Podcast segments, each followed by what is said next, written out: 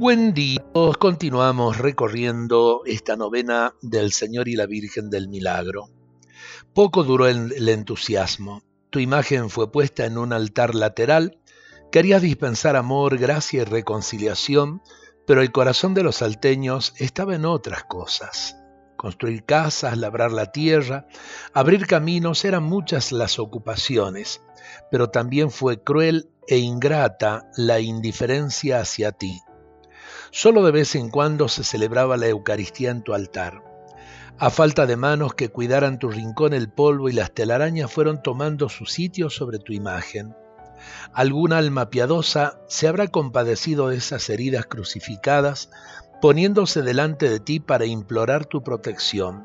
Uno que otro cristiano fiel frenó con pulcritud el avance de la tierra del olvido, pero no era suficiente. Cien años marcaron tu paciencia. Esperaste que los corazones volvieran hacia ti y la indiferencia continuaba instalada sobre tu cruz.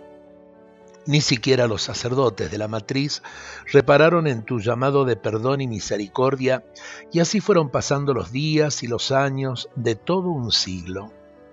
El año 1692 te encontró simplemente así, pobre, humilde, olvidado, pero implorando a los corazones que volvieran su rostro hacia tu doliente imagen. Tu cabeza recostada sobre el sufrimiento miraba serena y llena de amor a las generaciones que continuaban pasando por la Salta, que seguía creciendo como ciudad, pero que porfiaba en una ignorancia culpable de tu llamado al perdón. Esteco y Salta eran las poblaciones que marcaban el pulso económico de la zona y tanto la una como la otra estaban más interesadas en lo suyo que en reparar y velar por un cambio de vida al estilo del Evangelio. Un siglo fue necesario para que tu llamado se hiciera sentir clamoroso, pavoroso, atravesado de paternales sentimientos para atraer a sus hijos al abrazo redentor.